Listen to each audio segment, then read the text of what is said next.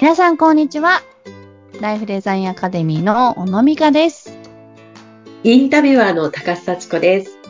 小野さん、今回もよろしくお願いします。はい、お願いします。はい。今月は心の知能指数を上げようということで、小野さんにいろいろお話を伺っております。さあ、今回はまた前回の続きということで、どんなテーマでお話しいただけますか、そうですね。今回は、そのイライラの紐とはどこにあるのというテーマでですね、お話をしたいと思うんです。はい。そうですね。前回ね、その嫌な気持ちをこう外に出して空中散布、 しましょうというお話ありましたけれども、そのイライラうのん紐とですね。はい。はい。あのーどこにあるまの感か。情をはい。そうですね。感情を上手に取り扱えるようになるというのが、まあ、EQ をね、上げていく、えーはい一つの目的だったりするわけなんですけど、うーん、例えばその、イライラを感じた自分を見つけて、ね、イライラなので、まあ、減らすっていう、まあ、前回お伝えした二つのステップで言うと、減らすになっていくわけですよね、それが。はい。うん。うん。で、えー減らしてみたものの、それでじゃあ、実際に何か現実が、自分の気持ちは変わるけど、はい。現実的に起こっていることが変わるのかというと、そうでもなかったりするわけですよね。うん。う例えん。ば、えーまあ、パートナーがね、は脱いい。 だ靴下をその辺に投げると。で、本当にやめてほしいんだというふうに思っているんだけど、はい。感情がまだ自分の中にある時っていうのは、それがね、攻撃的に相手に伝わってしまうんですよ。うん。うん。確かにこう、言い方にこう、自分のイライラした感情が乗ってしまうとね、そうなんです、そうなんです。ちょっと攻撃的になりますようね。んで、そうすると、あ、言われた相手は、えー言われている言葉ではなく、私たちが向けているエネルギーを受け取るんですね。おー、はうい。んで、この場合は、まあか、攻撃的なエネルギーを受け取るわけですよ。はい。で、そうすると、まあ、例えば高橋さん、誰かから攻撃されていると感じたら、はい。防御しますよね。しますね。うん。防御するかうん応戦すると思うんですよ。はい。う。うんん。そうすると、まあ、防御すると、なんか黙っちゃうとかね。はい。ううんん。。で、応戦されると、こう、攻撃が返ってくるみたいな感じになって、はい。靴下のことを話したいのに、うん。なんか無駄な攻撃の試合が始まっているっていう。えそれ、わかりますそういう感覚。わかります。そこでまたこう、イライラが増幅しちゃいますね。そうそう そうそう。違ったイライラが。うん。そうなんですよ。で、まずは、えー、空中散歩しますよね。はい。で、えー、ちょっと自分の中から、その感情のトゲトゲの部分を、まあ、抜くんですよね。はい。うん。減らす。うん。ではい。そうすると、えー、伝えるときに、まあ、その、イライラのエネルギーが限りなくない状態で、ここにさ、靴下があると困るんだよねみたいな感じで、あの感うん。時に事実だけを伝えることができて、はい。そうすると、もう受け取る側は攻撃をされているとは思わないので、うん。ちゃんと言っていることを聞けて、あ、そうだよね、ごめんねっていうふうになるかもしれないし、うん。うん、あ、入れとくねっていうふうになるかもしれないし、はい。なんかその起きている現実も変えることができるっていうう。うんん。そうすると、その、ちょっとやっぱりトゲトゲ抜く作業っていうのは重要になってきますね。そうなんです。なんかこうう、ん感情が乗った言葉っていうのは、あの、私たちは何よりも動物なので、感覚を第一に受け取るんですよ。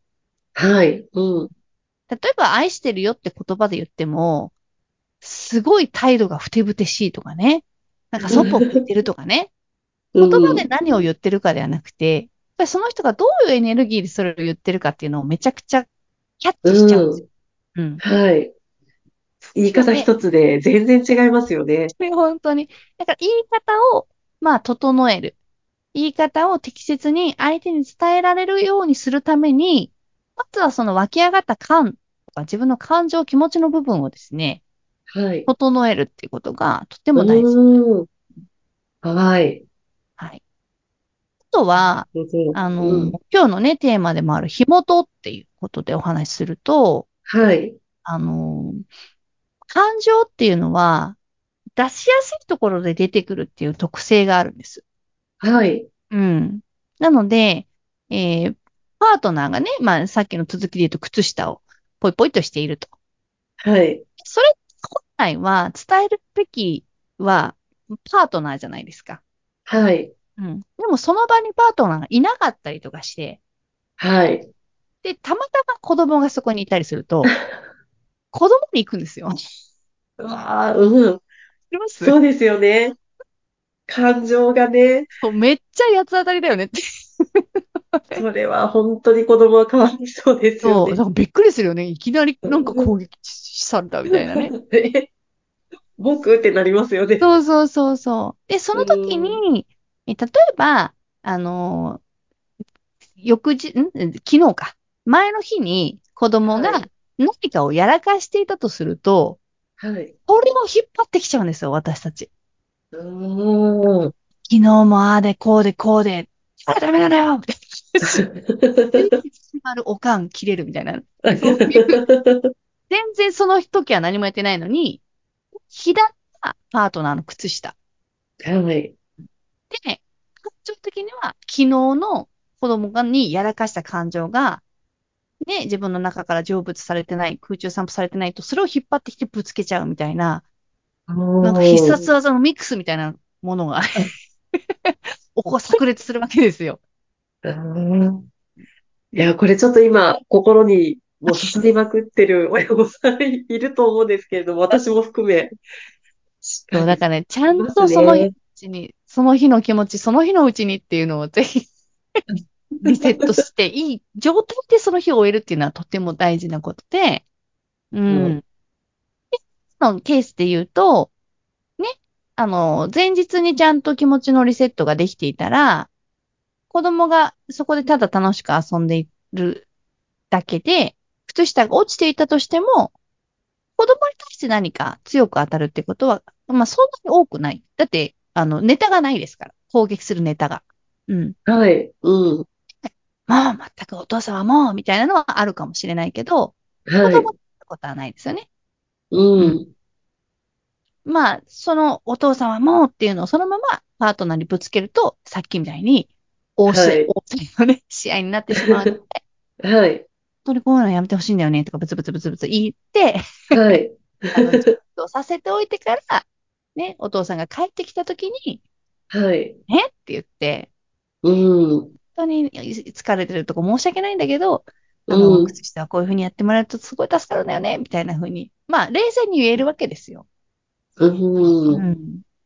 そうですね。一応を使って人を動かしていくっていうのは、あのー二つパターンあると思っていて、はい。その今みたいに感情を利用して、相手をこうちょっと操るみたいな、はい。威圧したりとか、こう、そういうことを、のために感情を使うっていうのが一つと、はい。えーまあ自分の感情をちゃんと整理して、うん。冷静になった状態で伝えることで、はい。まあ相手が、こう、すんなりと動いてくれるっていうのかな。はい。感情の活用の一つだと私は思っているので、うん。うん。そりゃそう、すんなりと動いてくれた方が、そうそうそう。ね、こちらも気持ちもいいですしね。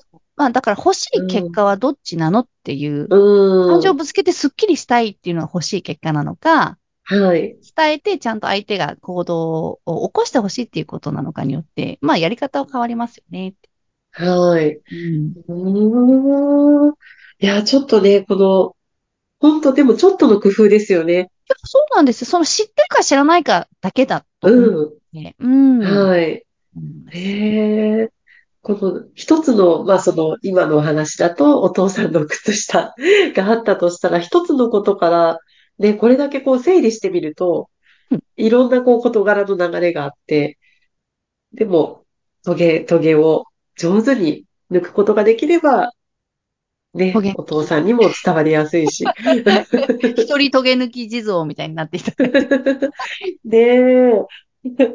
でもちょっとね、やっぱり、こう相手にも伝わりやすい方がいいですもんいや、ね。本当に、あの、人間うん、関係がうまくいっている人っていうのは、相手がちゃんと受け取れる言葉を使っているんですよね。はい。うん。だから言っても言っても分かってもらえないっていうのは、相手にその言葉以上の何かが、エネルギー的なものが伝わってしまっていて、はい。それが本当に伝えたいことをこうぼやかしてしまったりとか、違う意味で伝わってしまったりっていうことが起きている可能性が高いので、はいうん。これはちょっと皆さんやってみてくだ有 さ言い。番で。ぜひ はい。